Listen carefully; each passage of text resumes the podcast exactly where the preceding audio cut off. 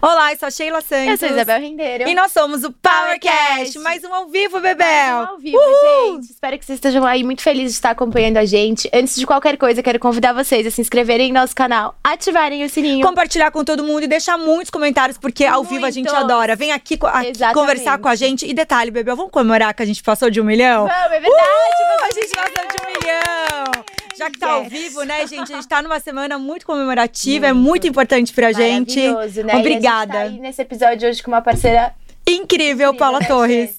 Exato, ela que faz sapatos exclusivos, que assim, veste a gente, que a gente é apaixonada. É, gente. Feito à mão e tá passando aqui o vídeo enquanto a gente tá contando sobre ela, né, Bebel? É, um vídeo com o processo criativo pra vocês poderem acompanhar. Os sapatos, assim, são feitos muito cuidadosamente. Eles são super confortáveis. Você pode usar o dia inteiro que você não sente. É maravilhoso. Exato. Acessando o QR Code, vocês caem no site, entrega pro Brasil inteiro. Nos melhores de tudo, shoppings tá do nos Brasil. melhores shoppings do Brasil, gente. Vamos lá começar com a nossa convidada? Vamos começar com a nossa convidada especial. Gente, a gente sabe que a qualidade de comunicação é essencial para a compreensão, mas será que a gente sabe comunicar com eficiência? Por isso que a gente trouxe hoje aqui a doutora Ana Alvarez, que é fonoaudióloga, especialista em cognição e memória, doutora em ciências pela USP e coordenadora da Academia da Mente. Bem-vinda ao PowerCast. Uhul, Muito Ana, obrigada. obrigada. Muito feliz de estar aqui com vocês. Muito obrigada por me terem aqui e por terem me convidado. Obrigada, Ana. Você, a tá gente já. feliz de ter você. Exato, a gente já tava bom. tirando uma colinha aqui nos bastidores que a gente adora. Eu fiz uma pergunta pra ela, falei, para. A Foi. gente- Vamos aproveitar isso e fazer de novo, gente. Finge que nada Exatamente. aconteceu. A Xê vai começar com uma pergunta de comunicação. Vai, Xê. A, a doutora, essa doutora maravilhosa, ela é especialista em comunicação há anos. Ela estava contando que tem mais de 40 anos de carreira. E eu perguntei pra ela se. A gente tá falando sobre empreendedorismo aqui, né? Se pra empreender tem um formato de falar, se pra quem advoga tem outro formato, pra quem só quer se, aprender a se comunicar, como que funciona o trabalho dela, né? Nesse mundo de comunicação toda, doutora. Muito bem. Então, a comunicação é uma só. Se você presta atenção na sua vida, se você faz atenção na sua vida, você já deve ter compreendido que grande parte dela depende da maneira como você comunica o que você sente, o que você ouve, o que você pensa. Então, comunicação, seja para o empreendedor, seja para você conversar em casa com a família, seja para você conversar com seu namorado, com a sua amiga, comunicação é uma só.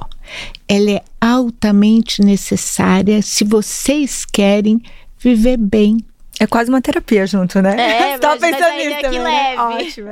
Olha, a grande verdade é que existe uma parte que é terapêutica, existe uma parte que é filosófica e existe a ciência da comunicação.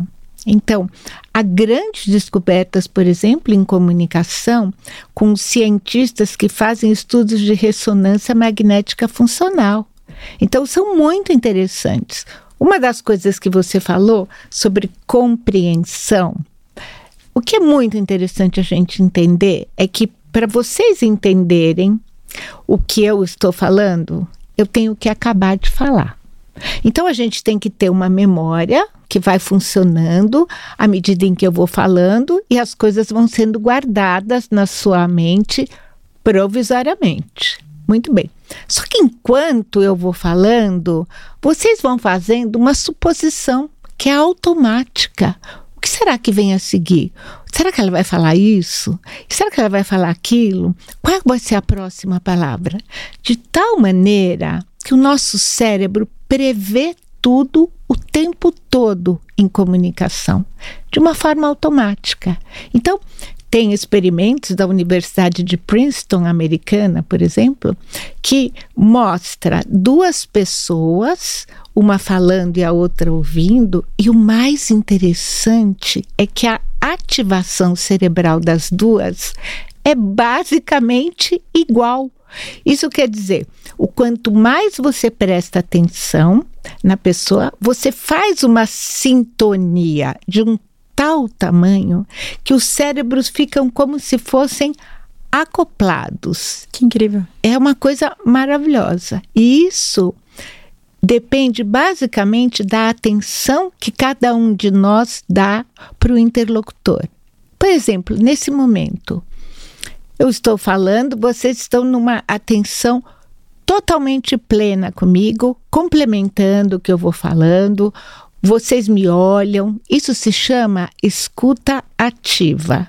Então, a conclusão desse estudo é: quanto maior a escuta ativa, maior a conexão que se faz entre uma, duas ou mais pessoas e maior vai ser o volume de informação que se guarda na memória. Por quê? Se você está prestando uma atenção mais ou menos, você guarda 65% do que o interlocutor está falando.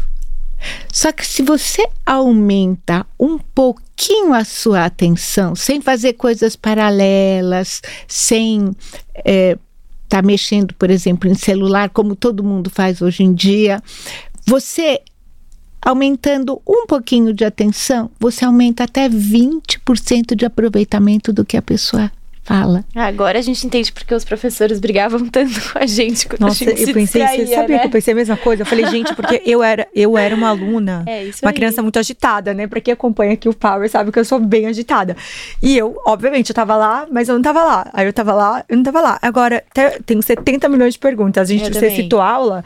Como que faz pra aprender um aluno tantas horas? Porque uma coisa é, sei lá, absorver uma conversa ou absorver uma leitura que você tá naquele momento. Agora, quando a gente ficava nas aulas, sei lá, horas, tanto de faculdade quanto colégio, horas, como é que você consegue fazer isso? Absorver tão bem? É uma tempo? coisa muito bárbara essa pergunta. Amei poder falar sobre isso. Existe uma ciência que é a do professor oferecer a aula como uma experiência, Legal. tá? E o aluno receber aquilo como se fosse parte dessa experiência. Então, uma coisa boa para os professores saberem é que a cada 20 minutos tem que dar uma pausinha e como se fosse um intervalo, o corpo precisa se mexer. Então, 20 minutos é, por exemplo, o professor está falando alguma coisa de física. Passa 20 minutos, ele faz uma vivência em pé com as pessoas para entenderem aquele conceito. Porque vocês duas falaram sobre vocês mesmas, como se fosse responsabilidade totalmente de vocês não parar para prestar atenção.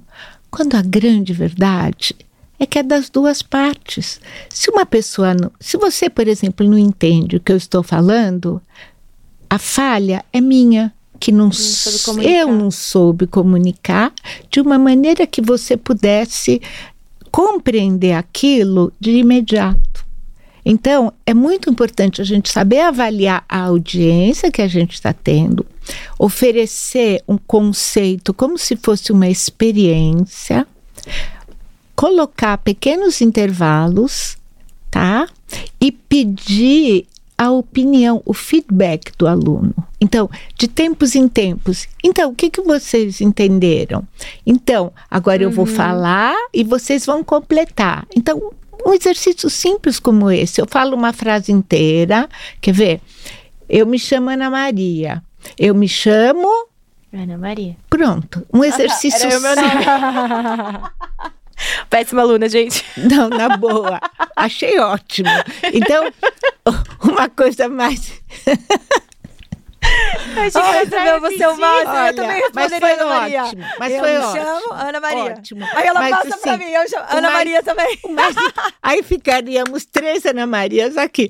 Mas o mais interessante é que um exercício simples como esse tem a capacidade de despertar em você a vontade de querer armazenar aquilo que você está ouvindo. Sim. não, Então- mas isso deveria ser dito em faculdade, escola. Você não acha que deveria ter isso dentro, né? Ah, mas isso tem muito. Acho que principalmente de aula de línguas, eles fazem muito isso pra você poder gravar na memória, tipo, repetir, tá ali junto. Acho que tem bastante isso por trás que a gente nem imagina, mas os professores devem Com certeza ativar. Tem muita coisa. Agora, uma pergunta: vocês já viram aqueles aplicativos de aprender idiomas? Ah, eu adoro. Eu amo também. Por Do- exemplo, o Duolingo. Babel, Duolingo. Eles falam e repetem. Eles falam e um repetem. milhão de vezes. Um milhão de vezes. E a mesma informação é perguntada de pelo menos cinco maneiras É diferentes. verdade. É isso que os professores poderiam fazer. Entendeu? Por exemplo, agora eu não vou te perguntar nada, tá? Fique Ana Maria. Por exemplo, quem descobriu o Brasil foi Pedro Álvares Cabral em 1500. Então, Pedro Álvares Cabral em 1500 Descobriu o Brasil. descobriu o Brasil. Em 1500, Pedro Álvares Cabral, Descobriu o Brasil. o Brasil foi descoberto em 1500. por Pedro Álvares Cabral. Pronto, são Dez várias maneiras. Olha, você se saiu uma estrelinha, muito Isabel. bem. você E eu aqui do lado te muito apoiando po- profundamente. Não, você fez o máximo. Esse suporte foi essencial. Que. Agora, o que é interessante é você pode fazer a mesma pergunta para você ter várias respostas diferentes, ou você pode fazer muitas perguntas diferentes cujo objetivo final seja a mesma resposta. Tudo isso são estratégias para você guardar na memória várias informações que chegam. Que legal. As E a gente levando isso para um, uma questão de vai para quem faz palestra, quem faz talks, essas coisas. Tem alguns points que você acha que são necessários? Então, tipo, ah, eu vou me preparar para fazer uma palestra amanhã. O que, que eu não posso deixar de fazer na minha comunicação? Eu acho muito bom essa pergunta. Bom, vocês só fazem perguntas boas, né? Pessoal, na boa. Querida. Olha, é, há algumas coisas que são absolutamente necessárias quando você vai falar. Dominar o conteúdo é uma delas. Então, as pessoas que fazem um monte de PowerPoint e vão lendo o PowerPoint, não estão fazendo uma apresentação, estão fazendo uma leitura qualificada, em vez de estar lendo aqui, está lendo na tela, tá? A coisa principal é você sentir aquilo que você vai passar para o público. Então, por exemplo, vamos supor que o tema seja queimaduras de sol no verão. Eu sempre começo contando para a pessoa que ela vai contar um caso que capte a atenção da pessoa. Por exemplo, um jogador de tênis passou filtro e esqueceu de passar o filtro no nariz. E o nariz dele queimou muito. Essas são. Você pode contar isso numa história que inicie para dar uma entrada, uma introdução à necessidade de se usar filtro solar em períodos grandes de exposição ao sol. Ou você vai contar, por exemplo, quando os assuntos são muito sérios, os palestrantes às vezes confundem seriedade com tristeza. Então, fazem cara triste.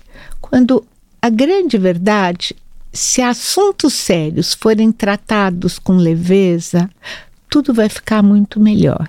Então, alguns pontos são importantes. Primeiro, um, a introdução que você vai dar não precisa ser uma introdução necessariamente do mesmo assunto que você vai falar. Para que, que serve a introdução? Para captar a atenção de quem ouve. Então, por exemplo, nós todas chegamos mais cedo aqui hoje. Por quê? Vocês me conheceram, eu conheci vocês, a gente já brincou, a gente fez uma introdução para que isso pudesse estar acontecendo agora de uma maneira boa, eficiente e que todo mundo que nos vê e nos ouve aproveite. Então, é, quando você vai fazer a palestra, você pode começar contando uma história. Por quê? Porque quando você fala ao público, storytelling é o que tem que acontecer. Eu posso contar do gato da vizinha, eu posso contar o que eu quiser, desde que no final eu faça um link com o assunto sobre o qual eu vou falar. Segunda coisa que eu considero importante: se a pessoa está muito ansiosa para falar, algumas dicas são boas. A primeira nós já conversamos entre nós. É melhor estar um pouco ansiosa para fazer um bom trabalho do que não estar tá nem ligando. Então, a ansiedade nesse momento de falar em público, ela é necessária. Por quê? Porque te faz buscar o melhor resultado naquele Você momento. acaba se dedicando mais, né? Você acaba se dedicando mais. Terceira dica: cuide da respiração. Então, ninguém merece dar uma palestra, ficar respirando ruidosamente no microfone. Então, treina isso. Isso é absolutamente necessário treinar. Quarto, se você está muito nervoso e treme, tá? A gente tem que entender que se o palestrante não está confortável, na hora que ele fala, ele traz desconforto para toda a plateia. Por quê? Porque os nossos estados de emoção, eles são mais transmissíveis do que sarampo. Então, por exemplo, se eu estou muito ansiosa, daqui a dois segundos, todo mundo que me assiste vai estar ansioso também. Então, o palestrante ele pode entender que se ele estiver muito ansioso, ele vai disseminar esse estado de ansiedade para a plateia. Então, uma dica prática: segure duas garrafas de qualquer refrigerante bem gelado. Tá? Que legal. Por quê? Porque aquilo esfria as mãos naquele momento e a sensação que vem é de baixa ansiedade. Então, lidar com isso tendo estratégia é muito melhor. Não, isso serve até para quem faz apresentação de aula, essas coisas, tem que apresentar na frente, né? Final de faculdade, tem que fazer apresentações, etc. Até coisa em grupo, porque eu lembro na época da faculdade que, que a ansiedade faz parte das pessoas, né? De se perderem. E Ana, eu quero fazer uma pergunta linkada com a da Bel, que a gente está falando de. pra- dando dicas de empreender na parte da comunicação. Quando as pessoas. É, é, tem muita. A gente se comunica o tempo inteiro, né, na Sim. empresa. Desde a. Da, acho que todas, né? Todos os setores tem setores que se comunicam mais, tem setores que se comunicam menos. Mas para venda, vamos dar um exemplo da venda, que é um, uma coisa que todo mundo gosta, né? É, como que as pessoas abordam, se comunicam para ter bons resultados?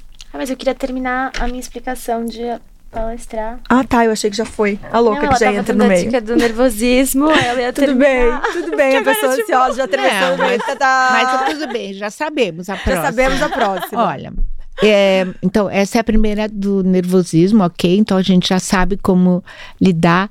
Tenha sempre um copo d'água perto. Por quê? Se você travou, ninguém precisa saber que você travou. Você vai lá, toma um gole d'água e começa a frase de novo. Por quê?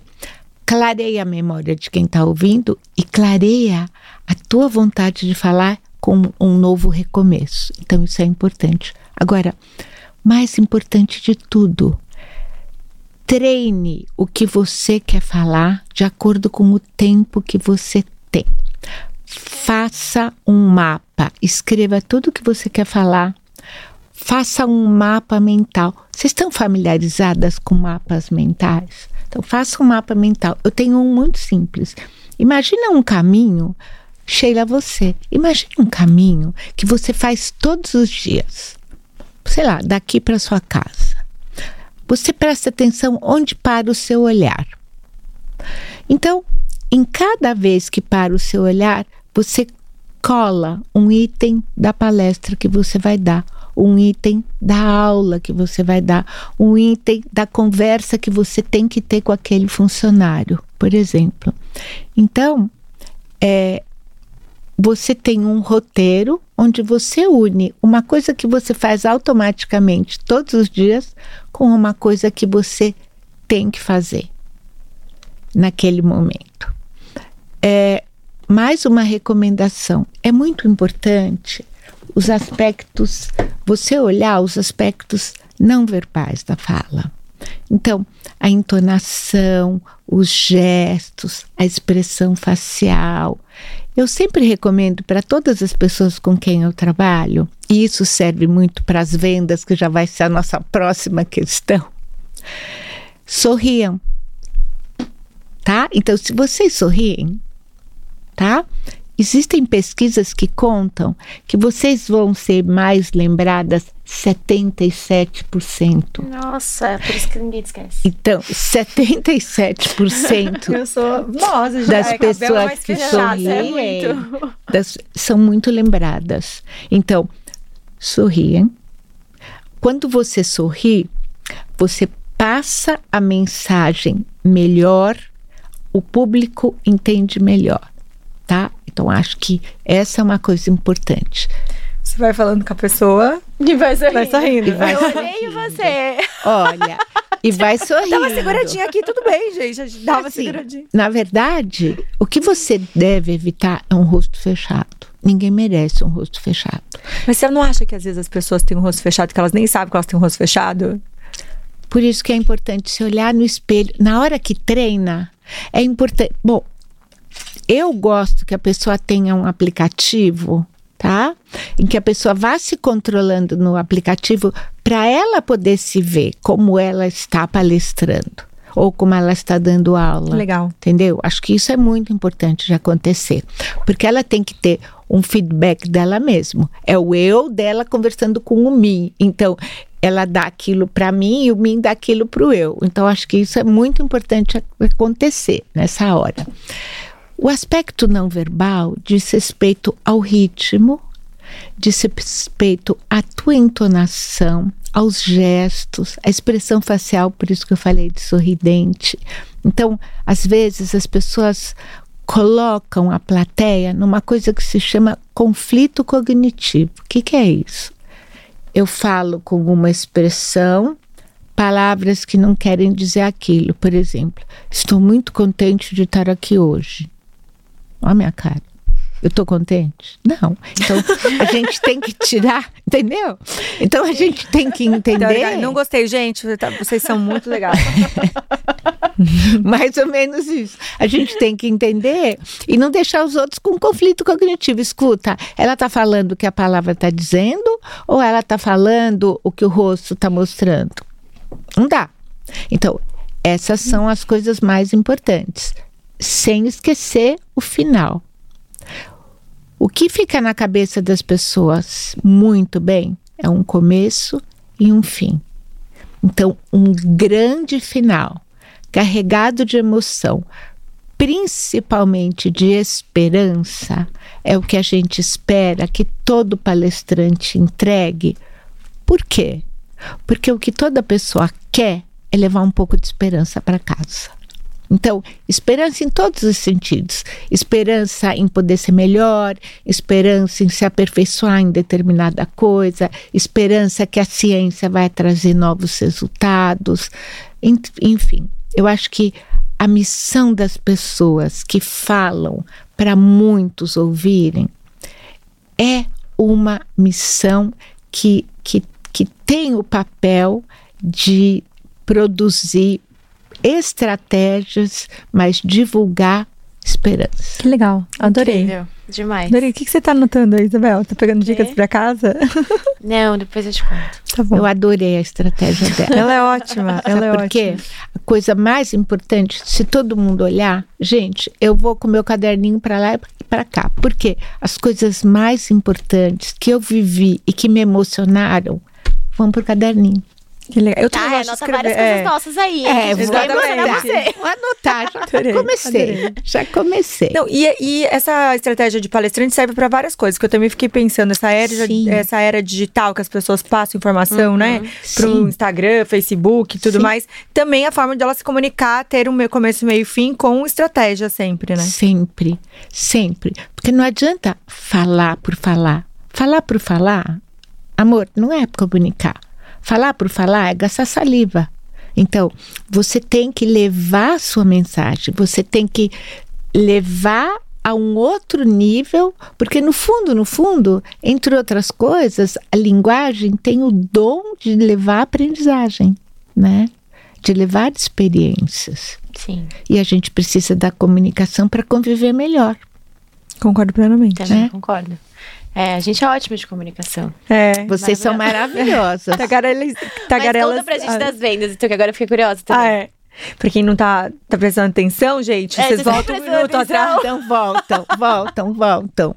Nas empresas, faz a pergunta para quem não estava prestando Nossa, atenção. houve um raciocínio muito único naquela hora. Era. pra- vamos, vamos focar nas vendas, Ana, já Sim. que a gente está falando de comunicação, para a gente entrar nessa parte empreendedora também.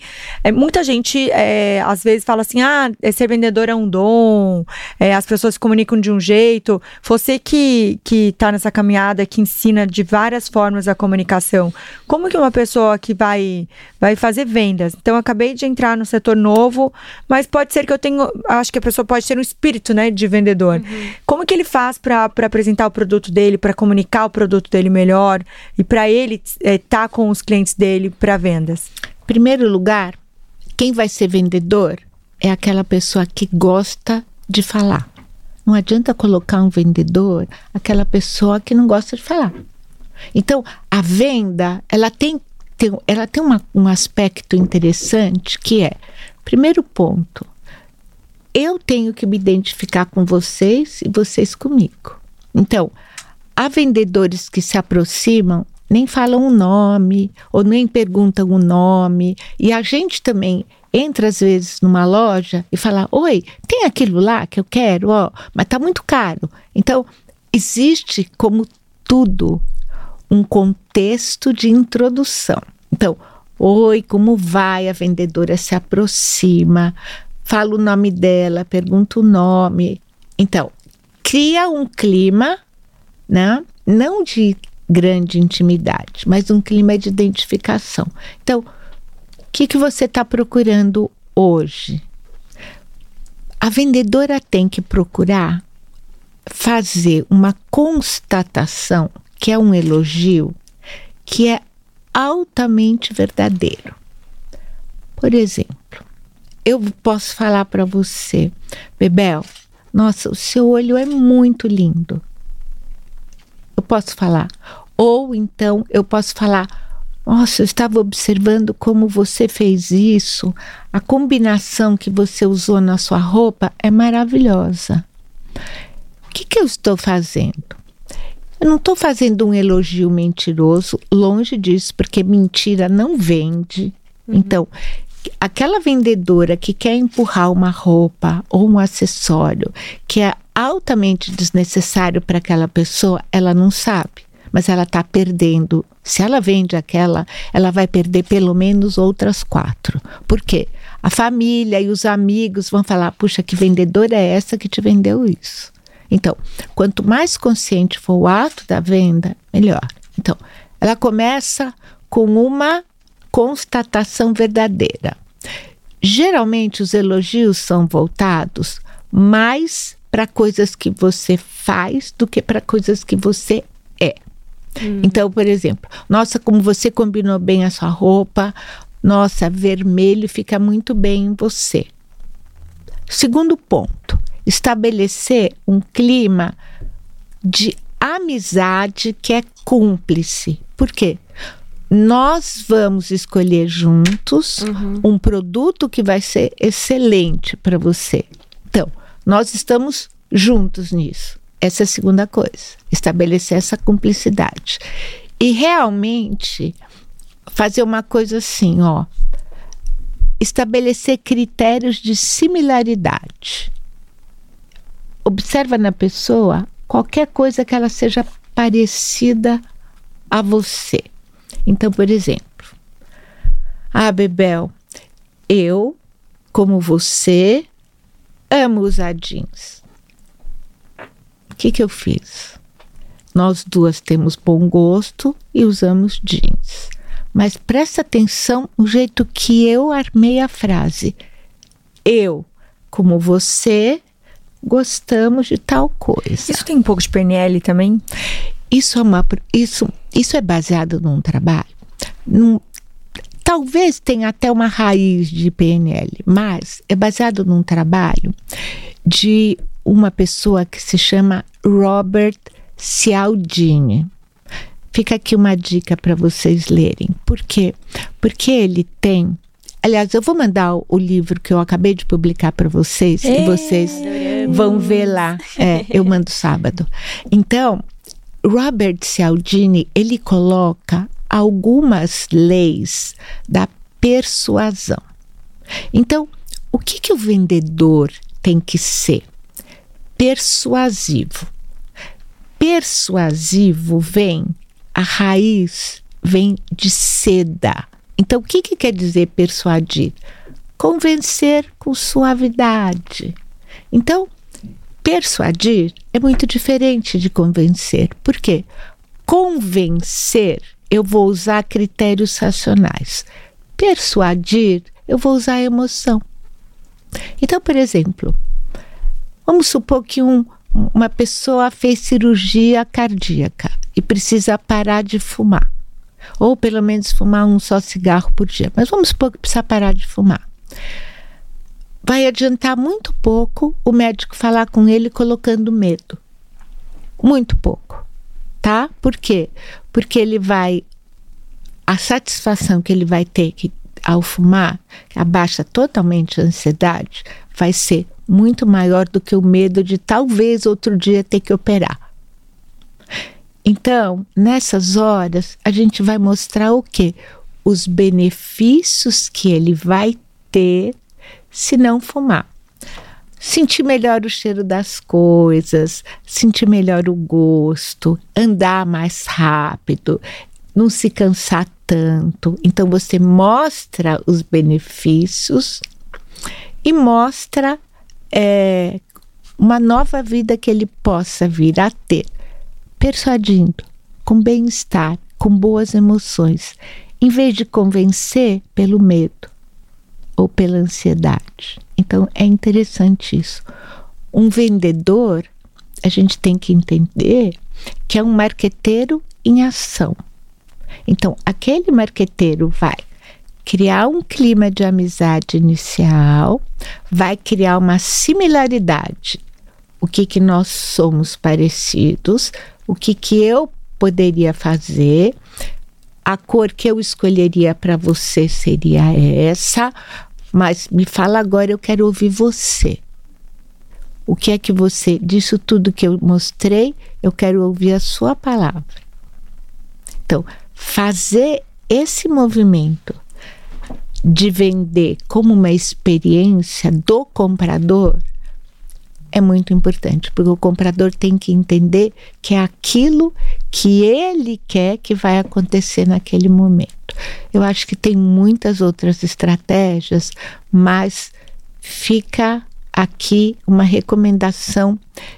Tem, no meu livro tem um resumo que eu vou mandar para vocês, mas Robert Cialdini tem um livro inteiro sobre isso, tá? Sobre as leis da persuasão, com estudos de caso, como é que ele fez para persuadir cada coisa. É muito interessante. E eu sei que vários empresários usam isso no dia a dia, tá, gente? A gente trouxe a Ana exatamente por isso, porque é tanto o curso de PNL, essa coisa de comunicação é muito importante. Sim. Né? Muito importante Sim. dentro de empresa. Sim. E o mais importante é você saber, por exemplo, quando você vai mostrar resultados, o tipo de gráfico que você vai usar para falar sobre o seu resultado. Por quê? Porque é uma linguagem não verbal, não verbal. é um desenho uhum. que vai completar e a, se acoplar à fala que você vai ter, entendeu? Então, há mentorias específicas de comunicação, entendeu? para empreendedores, para empresários, nível C, C-level. Então, são coisas bem interessantes da gente entender. E você falou uma coisa muito importante, Sheila, sobre conversar é, na empresa. Todos têm que se conversar. Não importa o nível. Por quê? Quanto mais se troca ideias, mais proximidade se cria. A palavra do vendedor é confiança. Então, não há prosperidade num negócio se as pessoas não tiverem confiança entre si. Da mesma maneira, da linha final, se o vendedor consegue estabelecer um elo de confiança com o comprador, vai existir negócio.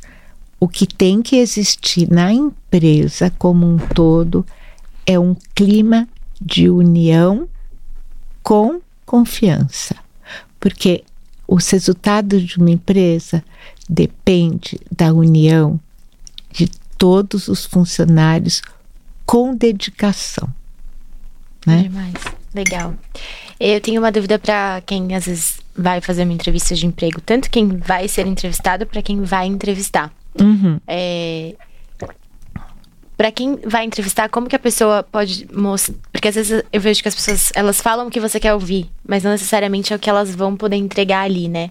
Então, qual, quais seriam as melhores formas de se comportar? Porque daí a comunicação não é só a fala, é como ela tá ali se portando, né? Para mostrar que ela quer aquele emprego e, tipo, em alguns casos ela não vai ter todos aqueles requisitos, alguma coisa, mas ela vai, enfim, ela vai ser boa para aquela vaga e até para quem está entrevistando, que está começando uma empresa, que está começando a recrutar, como que a pessoa pode se portar para poder entrevistar? Porque tem aqueles mitos de, ah, você tem que ser mal, você tem que ser bonzinho, né, né. O que, que você acha que seria a melhor forma de seguir? Você ser você. Ótimo. você ser você. Não adianta você disfarçar coisas que você acha que você tem. A verdade, gente, sempre tem que ser soberana. E nessas horas, um currículo, por exemplo, bem estruturado, que não seja longo, porque ninguém mais lê páginas e páginas. Então, uma coisa curta que conte a experiência do candidato. A pessoa vai se vestir de uma maneira sóbria, tá? Então, é, não adianta ir com as últimas tendências da moda, mas de uma maneira sóbria. Por exemplo, o que a gente recomenda, não cair de casaco muito fechado para mostrar uma certa abertura, você pode ir com uma camisa social e abrir o botão. Por quê? Porque isso comunica abertura. Tem esses aspectos não verbais do vestuário que tem gente assim que é super craque para indicar isso. Eu mesma trabalhava com uma pessoa que ela fazia toda a parte de preparação visual e eu fazia toda a parte de comunicação verbal. E isso funciona maravilhosamente bem. É, eu vou ter que falar de novo no meu livro, porque está escrito lá todas essas partes. Estou curiosíssima oh, esse não, livro. É, é bárbaro. Está aqui. É, então, é, o que é muito importante acontecer é a pessoa falar com. A Ana não a... trouxe de presente o livro pra gente. Ah. Olha só, posso falar? eu achei que vocês já tivessem recebido. Sabe por que, que eu não dou esse? Eu vou contar, é eu falei para ele. É. Eu falei para ela, eu só tinha esse, eu trouxe para vocês verem. É o número um que saiu Ai, da que máquina. Máximo. Então tem Vamos uma mostrar. dedicação, ó, tem uma dedicação do editor. Esse Ai, foi fofura. o primeiro livro impresso. Mas eu falei sem pensar, só pra gente mostrar o livro aqui, né, gente? Como se o comunicar livro... bem com clareza e sem conflitos. Olha que máximo. O livro é bárbaro. Eu amei o livro. Eu amei eu escrever. Eu adorei, adorei. Foi seu primeiro livro? Não, é o décimo primeiro. Sorry, Brasil. Sorry. Não, eu adorei essa capa também. Não é linda? Linda. Não é linda? Mega bom gosto. É. A gente já sabe que não vai receber hoje, mas tudo bem. Olha, não. Ana. Eu amo, amo, amo livro. Eu e a Bebel, a gente adora receber. Pode mandar que a gente aceita. Amadas, eu Adorei. pensei, juro que eu, vocês tinham recebido o livro. Ah, mas tudo bem. Mas assim, sábado Tá lá. Tá lá. Lindíssimo, Já peguei gente. o endereço. E, e vende aonde, Ana, para quem quiser comprar o livro? Todas as livrarias. É da Editora Nacional, vende em todas as livrarias, vende pela Amazon, vende pela própria editora, vende por todos os canais de venda de livro. Que máximo. Faça a sua pergunta porque eu vou pular na frente, porque eu já ia perguntar. 11 livros, como que surgiu essa vontade de escrever e, e e fez essa, essa quantidade absurda de livros, né? Porque todos devem ter sido muito vendidos para você fazer tantos. Olha, que coisa mais interessante. Eu vou vou te dizer, eu comecei a escrever em quando eu estava fazendo meu doutorado. Então, em 1998 eu comecei a escrever. Foi publicado a primeira coisa que foi um teste. Depois, no ano 2000, eu comecei a trabalhar em dois livros é, que foram publicados em dois, um em 2001 e um em 2002, falando sobre memória. Então, foi tão interessante que eu escrevi isso achando quem vai ler isso de estratégia de memorização? O livro chama Deu Branco. E acabou sendo um grande sucesso. Que incrível. É. Que me impulsionou para escrever um outro que chamava Usando a Cabeça, que eu escrevi com mais três pessoas, e que me impulsionou para escrever. Cuide da sua memória, cuja cópia agora está sendo relançada vocês receberam a, cópia. Recebeu o digital, verdade. É, a cópia do Cuide da Sua Memória. Que legal. E, a, e aí tem outros. Aí tem o perfil de habilidades fonológicas. Aí tem doença de Alzheimer. E aí, lá fui eu.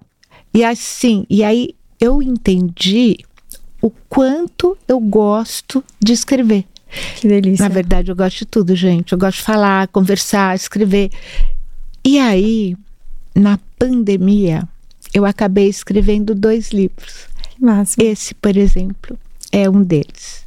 E o outro está em preparação 90 dias para repensar a sua vida. Então, uhum. é um item por dia, que é, que é muito legal. bacana. É Não, muito e também bacana. eu acho que, que o livro, eu adoro o livro, tanto eu quanto a Bel, a gente é super assim apaixonada. Eu, eu entendo o seguinte, que às vezes você não consegue dar o acesso do, do seu trabalho para muita gente, né?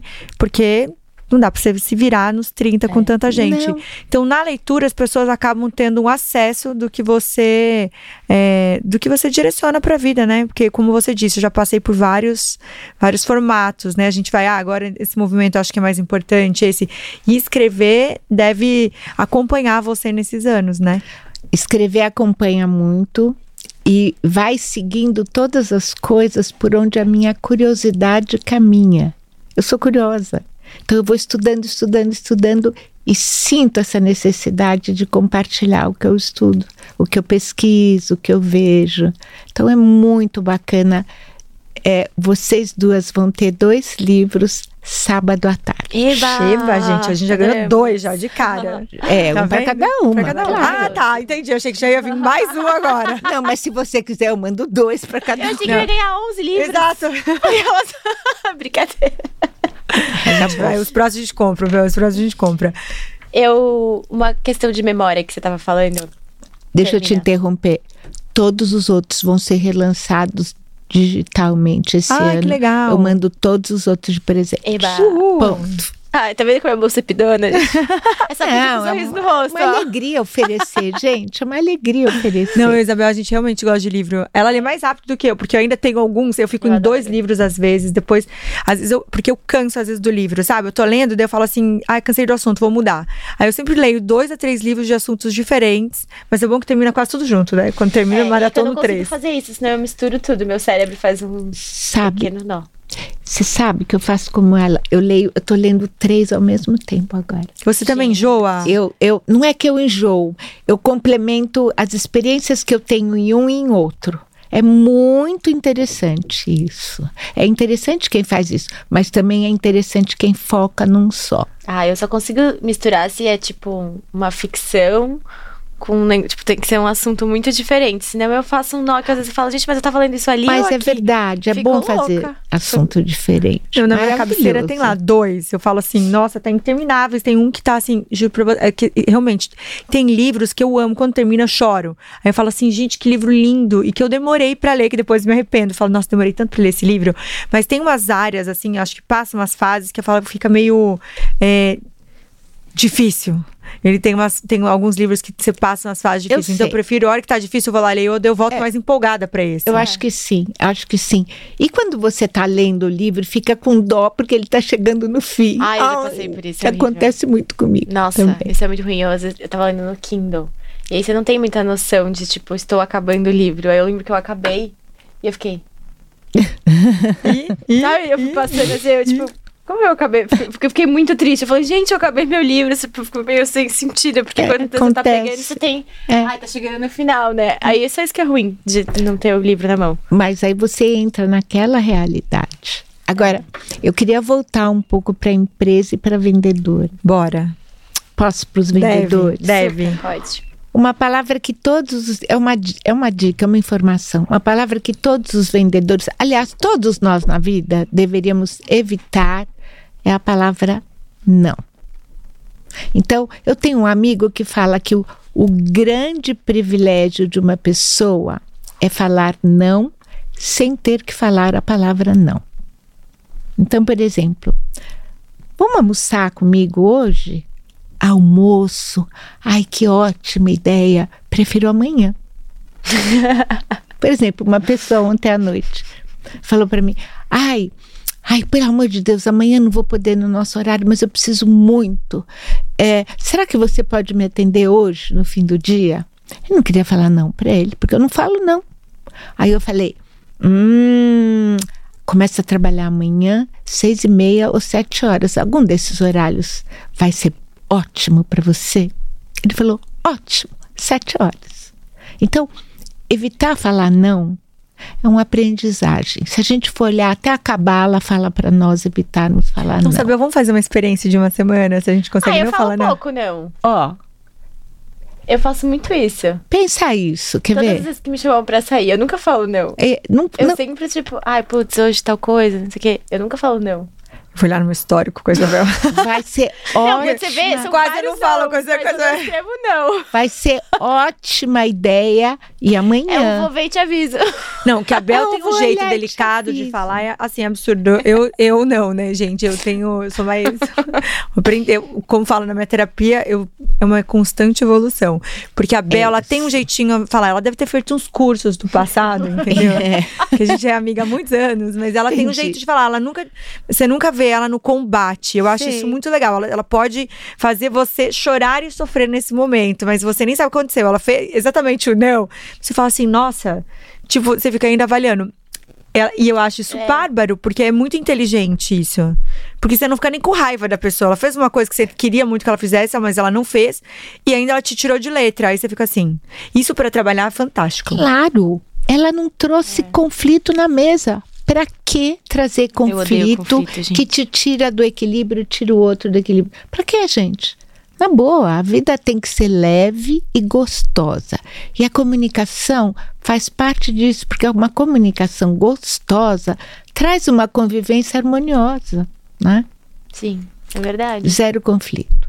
Zero conflito. Então, Então, ó, o não regra faz a partir parte de hoje. disso. Zero conflito, não pode falar não, hein? Nossa. É, não é. Ó, você já falou um não não. É verdade. Então, ó, evite falar a palavra não. Evite falar a palavra não. Ó, verbos como evitar e preferir são altamente recomendáveis. É, eu já não falo mais. é, O quê? Eu não lembro nem a palavra. Funcionou. Que é difícil. Difícil. Dificuldade. Eu mudei pra desafio. É. É um desafio. É um desafio. mesmo. Ah, eu tenho uma grande amiga, minha professora de piano, então um beijo pra Beth. Ela sempre fala: não pode falar desafio, não pode isso aqui. É. Eu não pode falar, é, tem que falar desafio, é um desafio, não é difícil, é verdade. Isso muda, né? Até a nossa cabeça no dia a dia. Pra quem empreende, sabe, né, gente, que existem vários desafios diários e que às vezes a gente entra num looping, né, doutora, de como que a gente se comunica num dia de difícil, né?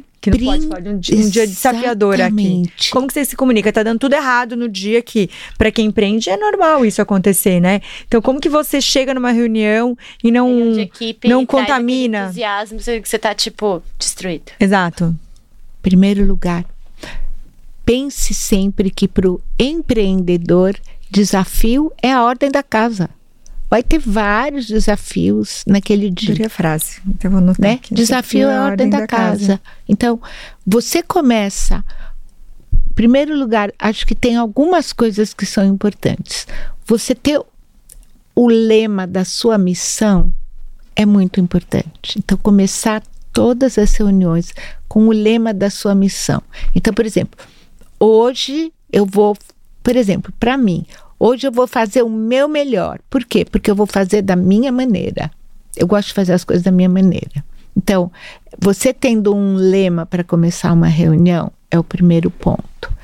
Você saber uma coisa que está sendo muito estudada é uma coisa que em inglês se chama self-reliance. O que, que é isso? A gente pode traduzir isso como autoconfiança, que é derivada da autoestima.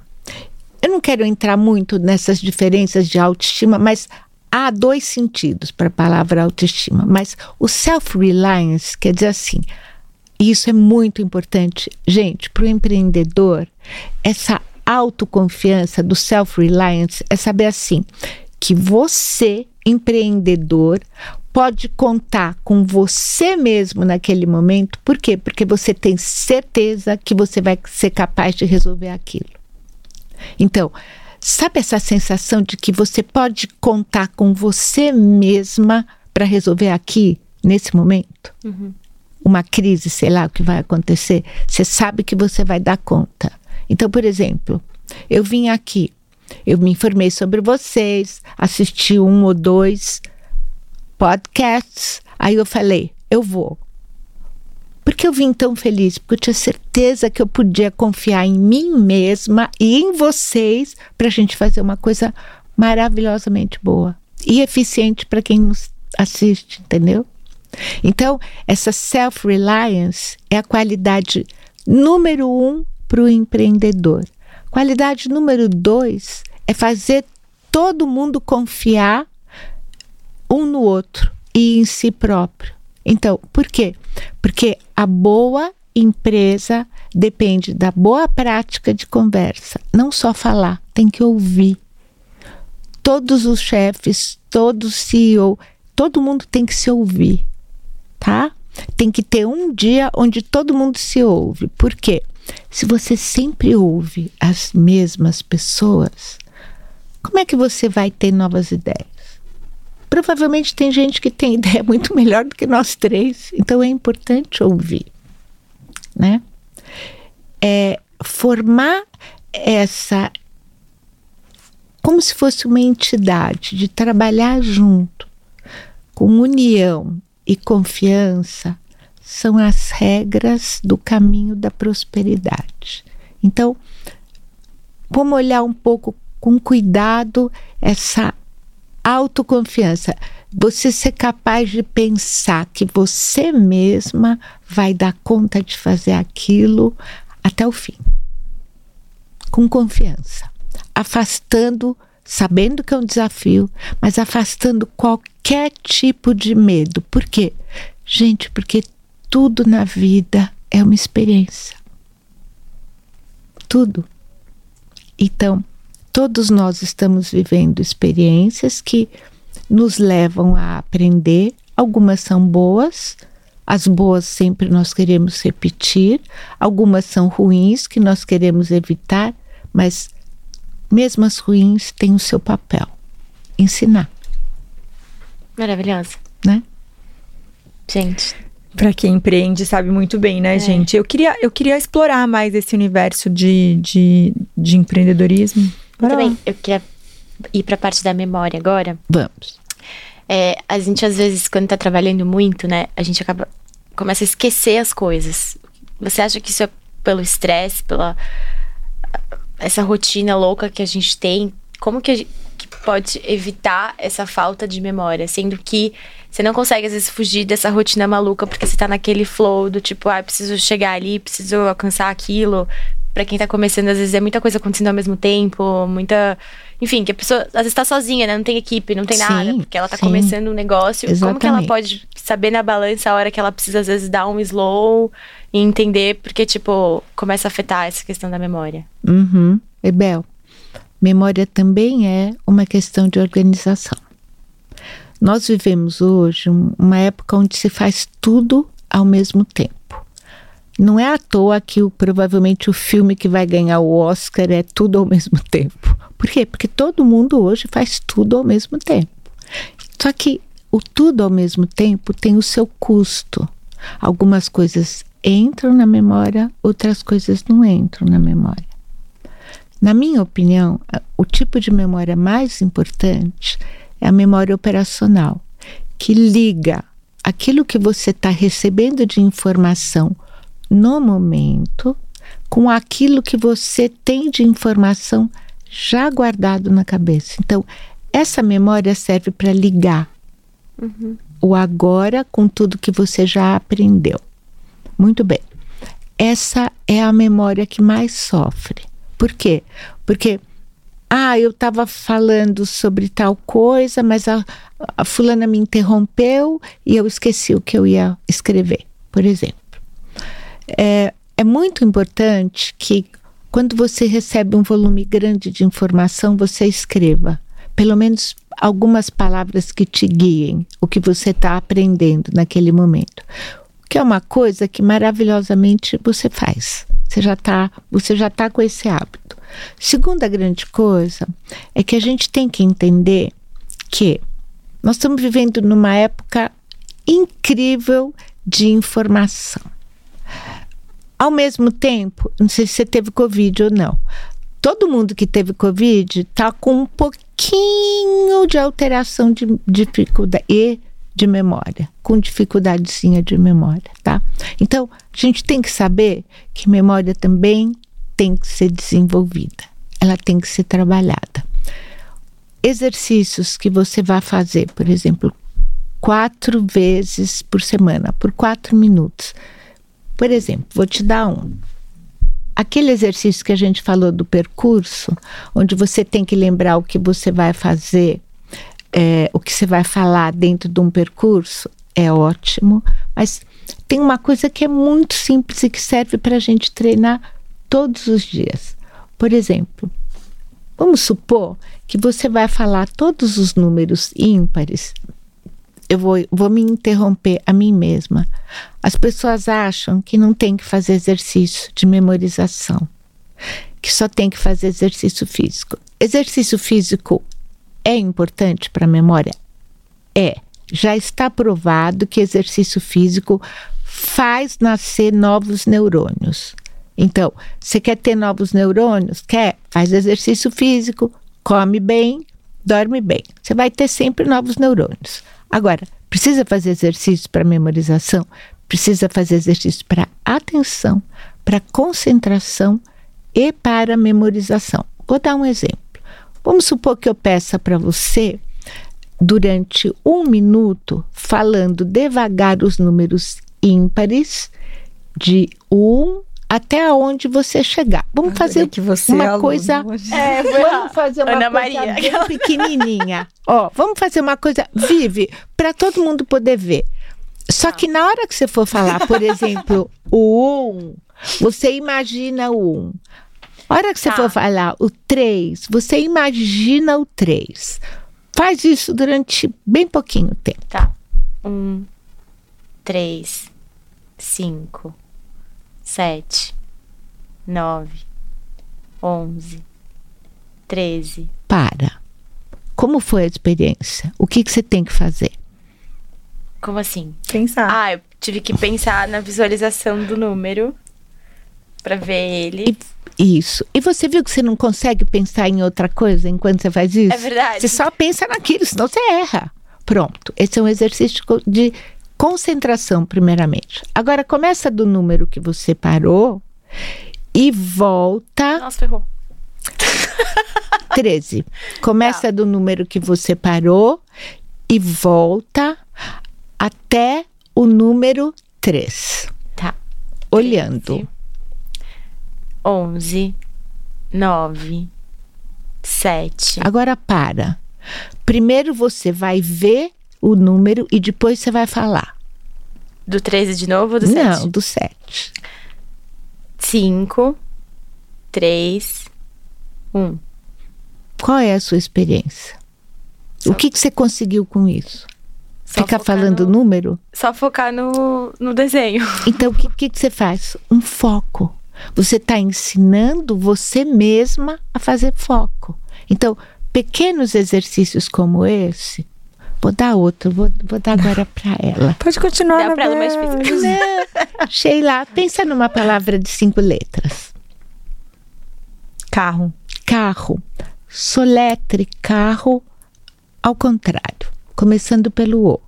O, R, R, A, C. Muito bem. Você consegue pensar em outra coisa? Não. Isso é o típico exemplo de exercício de memória operacional. Memória operacional, todo mundo precisa treinar, pelo menos quatro vezes por semana. Por quê?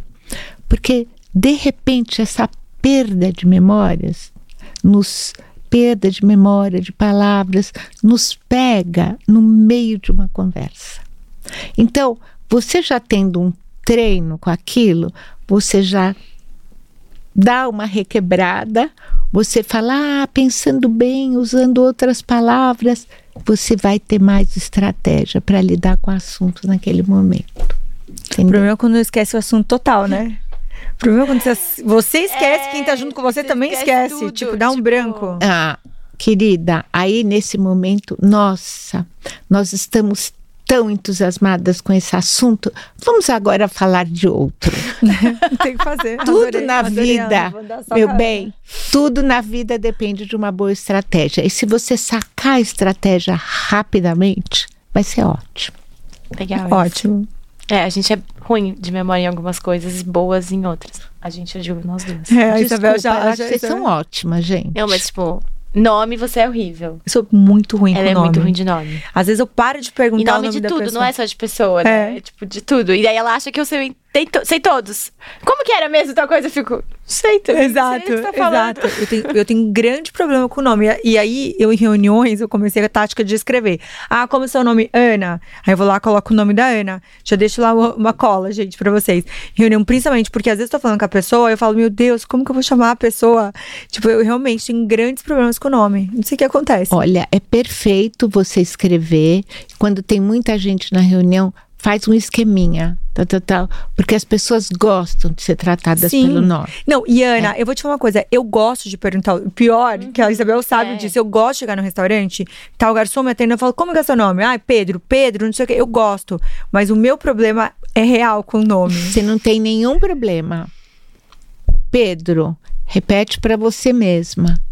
Pedro. Aí você pergunta para ele: Pedro, qual é o prato do dia? Pedro, você pode me trazer uma água para começar? Você repetiu três vezes o nome da pessoa e pensou no próximo minuto, você gravou. Você só não está dando redundância para a informação que te chega. É só você criar redundância. Tá vendo, Isabel? Eu vou fazer o teste. Eu jogo uma responsabilidade para Isabel. Isabel, como que é? ela fala? Sei também. Não, é que às vezes eu nem prestei atenção em alguma coisa que passou, tipo, um negócio. Olha que a gente tava falando, eu falei, não sei, não, não, não sei mesmo. eu tipo, tava aqui, mas não tava aqui, né? É. Isso acontece muito também. Vou falar de Kion agora, Bebel, porque Ai, a Ana tem uma pele um maravilhosa. Kion, Kion, Kion. Kion. que é a nossa. A, aliás, você já tem uma pele maravilhosa, já deve ter uns, o, o seu autocuidado, né? Exato. A gente que adora uma pele linda, né? Tanto eu quanto o Bebel, a gente faz máscaras faciais, eles têm linha de shampoo, tudo vegana, tu, é, todos os produtos naturais. É Amando. Muito legal. Esse é um sério uma máscara facial. E é muito. A curiosidade é que as embalagens também têm na composição argila, então é super pensado com carinho. Eles são de Campo Grande e a marca tá aí para dominar o mundo. Espero que você goste. Vou Conta amar. pra gente o que achou. Quem tá em casa, acesse o QR Code, vocês vão cair no site, entrega pro Brasil inteiro. Gente, e, e, detalhe, tá? Ele faz um efeito lift e detox na pele. Então ele é incrível. Eu faço toda semana, deixa a pele muito bárbara. Sabe quando você tá maquiando a gente Não que é, sempre maquia? Farei já. Ela é ótima. Farei já. Olha, e sua pele é maravilhosa. A sua também. Obrigada. Tem peles maravilhosas. Estamos as três Olha. aqui hidratadas. hidratadas. Mas de verdade, como faz muita diferença uma máscara, né? Um sérum, a gente faz sempre. E de verdade, tipo, eu acho que a importância da gente se cuidar, o autocuidado, né? A gente tá bem sempre é muito. Ajuda, ajuda muito. É como a gente se mostra. Certamente, porque grande parte da comunicação começa com a maneira pela qual você se mostra.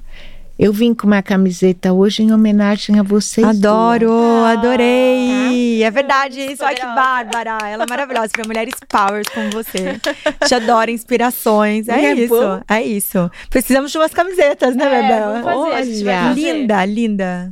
Eu acho que vocês precisam de camiseta mesmo. É verdade. Vamos pensar juntas o que vamos, vamos, vamos. Tá é bárbara. bárbara. Até porque eu acho que a gente tem um papel muito importante aqui quando a gente traz vocês, mulheres inspiradoras, porque o mundo do empreendedorismo hoje a gente enxerga muito mais, né, uhum. mulheres à frente. Isso é muito legal. A gente, obviamente, a gente preza sempre pelo equilíbrio aqui, homens têm sempre a importância, mas a mulher ela ela ela, antigamente eu acho que ela colocava muito aquele peso. Ah, sou mãe, casei, eu vou agora focar na, na família. E tá tudo bem também. Mas é legal a gente ter a nossa vida também à Sim. parte, né? E a gente saber que a gente tem um lugar, né? A gente tem nosso espaço também. Vida confiança. é ação. Né? A gente Uhum. tem que ficar feliz em ver o resultado daquilo onde você aplica a sua atenção. Vamos voltar para a frase inicial. Se você está atento à vida, você sabe a vida que você está vivendo e a vida que você quer viver. Tudo isso depende de comunicação. Por quê? Porque você recebe uma coisa e você dá uma resposta. Da qualidade da sua resposta vai depender grande parte dos acontecimentos da sua vida. E isso é importante a gente entender, né? Legal. Até, Demais. até a gente vai entrar nas powers, eu Vamos. queria perguntar uma coisa antes da gente entrar. Quando você tá. Você prepara, faz um- uma preparação para essas pessoas que vão para cargos CEO, sabe? Sim. Vai fazer teste CEO, Sim. CFO, pré-cargos. Sim. É, o que que você geralmente passa para esse para as pessoas se prepararem? Pode ser outros cargos para entrar, a pessoa está entrando na empresa ou, ou fazendo uma, uma transição aí dentro de um, de um nível maior. Como que a pessoa se prepara para falar com a sua equipe ou também modificar, sabe, para ter mais presença? para ter mais presença e para ser inspirador, né? Porque hoje em dia acho que uma das coisas do empreendedor é inspirar, não é? A primeira coisa é demonstrar emoção. Falar a verdade do que está percebendo de uma maneira que o outro possa ouvir. Por exemplo, é, eu evitar toda forma total de autoritarismo. Eu quero isso pronto para hoje. Eu evitaria fazer assim. Então, eu preparo as pessoas para evitarem serem autoritárias. Então, seria muito bom se você conseguisse fazer esse trabalho até o meio-dia. Nossa, seria excelente. Eu ficaria muito confortável. Então, há várias maneiras de você dizer uma coisa. Então, quando você exerce a liderança, é, nós passamos de uma época onde o líder era aquele autoritário que mandava, que fazia, que entregava resultados. Hoje o líder é aquele que inspira ações. É aquele que une as pessoas para um objetivo comum. Então, algumas coisas. Eu dou técnicas de equilíbrio, por exemplo. Então, eu dou técnicas de respiração. Dou técnicas de concentração dou técnicas de escuta ativa, como escutar o outro com muita atenção. Dou técnicas de início de diálogo. Vou te ensinar uma, por exemplo. A pessoa fala. Se você quer continuar o diálogo com aquela pessoa, você sempre escolhe para começar a resposta uma das palavras que a própria pessoa mencionou. Então você dá técnicas de como continuar o diálogo, de prestar atenção, de focalizar coisas boas que a pessoa já falou, mas dá metas para aquela pessoa que vão fazê-la desenvolver melhor. E como mostrar isso? Geralmente com generosidade. Então, em vez de falar esses são os seus erros, ó, aqui há um espaço para desenvolvimento. Eu não estou falando que você errou, estou falando que aqui tem espaço para desenvolvimento. Sabe criar esse clima amigável, onde todo mundo pode é, lucrar juntos? Por quê? Porque aquilo, outra vez, é uma experiência.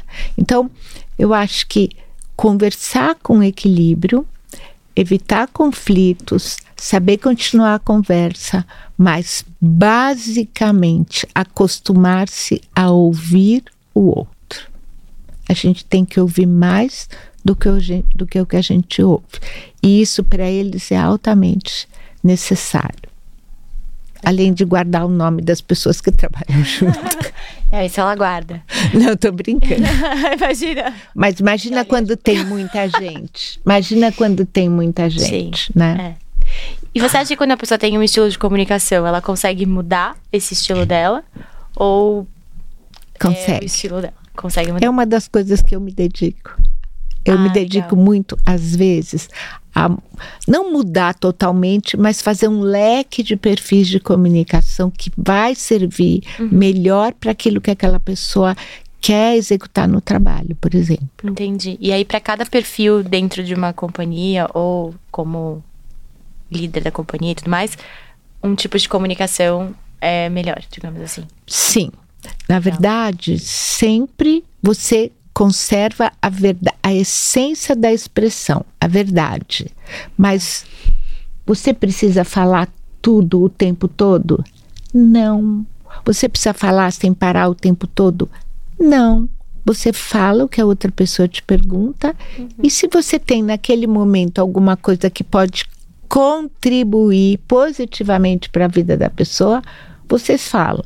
Se não vai contribuir, ninguém quer saber que a gata da vizinha pegou uma doença XYZ se ninguém perguntou. Entendeu? Então, grande parte dos diálogos, às vezes, ficam perdidos com informações que não acrescentou a ninguém.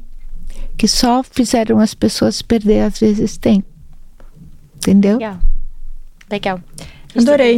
powers, Vamos né? entrar. Tá bom. A gente tem esse quadro que são as powers, são perguntas mais rapidinhas e Tá. polêmicas. Eu sempre falo. Adoro. Tá bom. Polêmico. Amo. Ana, é, como que a gente potencializa é, habilidades pré-existentes? sempre no cérebro o que manda é o tempo. Então, você vai dar mais ênfase e você vai treinar mais aquilo ah, percentualmente em relação às outras coisas. Então, você é muito boa em aeróbica, se dedica muito à aeróbica e encoraje você mesma. Então, nesse ponto, o seu diálogo interior, você com você mesma, tem sempre ser uma coisa muito boa. Gente, eu sou um máximo nisso.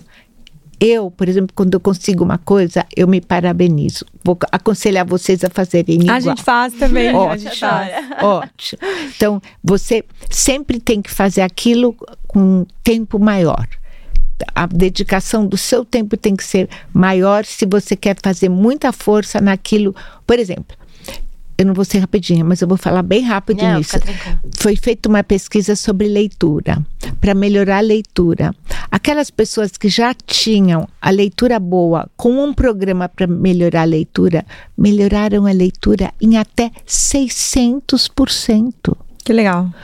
Entendeu? Então, se você faz um programa que, em princípio, serviria para quem tem algum tipo de desafio, mas para você que já é boa naquilo, você pode melhorar muito, dedicando mais tempo àquilo. Legal. Qual foi o maior desafio que você já enfrentou? O maior desafio que eu já enfrentei é quando eu passei a pandemia, eu passei quatro meses sozinha. Caramba. porque eu tenho uma mãe muito idosa, a gente não podia ir visitar, então eu não, não podia receber. O dia que eu queria ver a minha mãe, não podia receber minhas filhas. Bom, enfim. Lembro uma época que estava todo mundo muito paranoide, ninguém saía de casa. Meu maior desafio foi ficar quatro meses sem Você sair. e você mesmo. Não, e com comunicação, né? É. É bom que você escreveu o livro. O livro saiu. Um saíram. livro, mas não foi só isso, né? Aí eu fiquei mestre no Zoom, fiquei mestre, como é que eu ia fazer no Zoom? Porque tem ciência, tá? Você se comunicar por videochamada, tem ciência. Não é Ah, só. Legal. É interessante aprender isso. Que legal, já fiquei curiosa, é, né? eu também. Conta, Isa, Ana, aí, conta, conta, dicas. conta. Grande parte das pessoas, quando olha, acha que tem que ficar olhando para a pessoa que está aparecendo na tela.